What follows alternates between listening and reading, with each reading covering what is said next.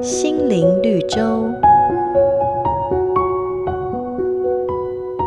车水马龙的都会生活，开车的最高技术不是不出事，也不是闪躲违规车辆，而是面对粗鲁的驾驶人能够不动怒。有一个开车多年的上班族决定接受一项事实，那就是只要出门一定会遇见粗暴的驾驶人，所以他要求自己可以原谅七次令人讨厌的状况，一旦超过七次，他才会按喇叭以示警告。说也奇怪，后来就极少动怒，开车对他来说竟然成为一件愉快的事。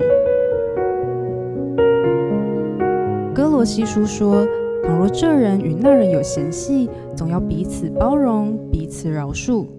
主怎样饶恕了你们，你们也要怎样饶恕人。圣经中，耶稣说要饶恕别人七十个七次。这里的七十个七次是一个什么样的概念呢？主耶稣在意的真的是次数吗？不是的，上帝在提醒我们，宽恕别人是没有上限的，就像他不断原谅我们。所以，只要心中有爱，学习以基督的心为心，就可以彼此饶恕。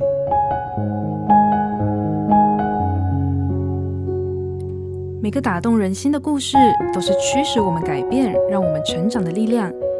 如果你喜欢我们的节目，请帮我们分享给你的朋友，也别忘了按下订阅，避免错过之后精彩的内容。